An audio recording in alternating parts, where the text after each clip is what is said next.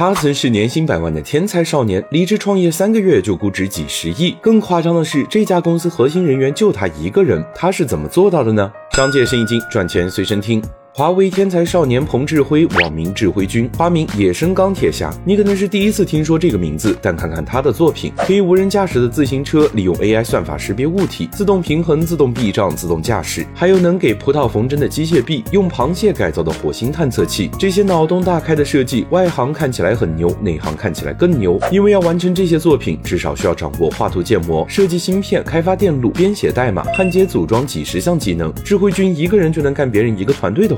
真的是开局一张图纸，剩下的全靠自己一双手。更厉害的是，这些东西还只是他的业余爱好而已。二零二零年，他就通过了天才少年计划，加入了华为，负责 AI 芯片和算法的研究，年薪两百万。二零二二年底，智慧君宣布离职创业，公司刚成立三个月就已经完成了三轮融资，估值超过上百亿。新公司的投资人里有百度高瓴，就连北京、上海的地方国资都纷纷入局，因为他的创业方向实在太性感了，将 AI 和机器人深度融合，让机器人可以像人类。一样学习和思考。在最新的视频中，智慧君剧透了他新项目轮足机器人。机器人的脚横过来是足，竖过来是轮。平地用轮更高效，复杂地形用足提高通过能力。这是波士顿动力、本田机器人都没解决的问题。冯志辉把这个机器人叫哪吒，国风神话和赛博机械的组合，加上还有智能 AI 的加持，所有人都好奇这一次这个天才少年会造出一个什么样的机器人来。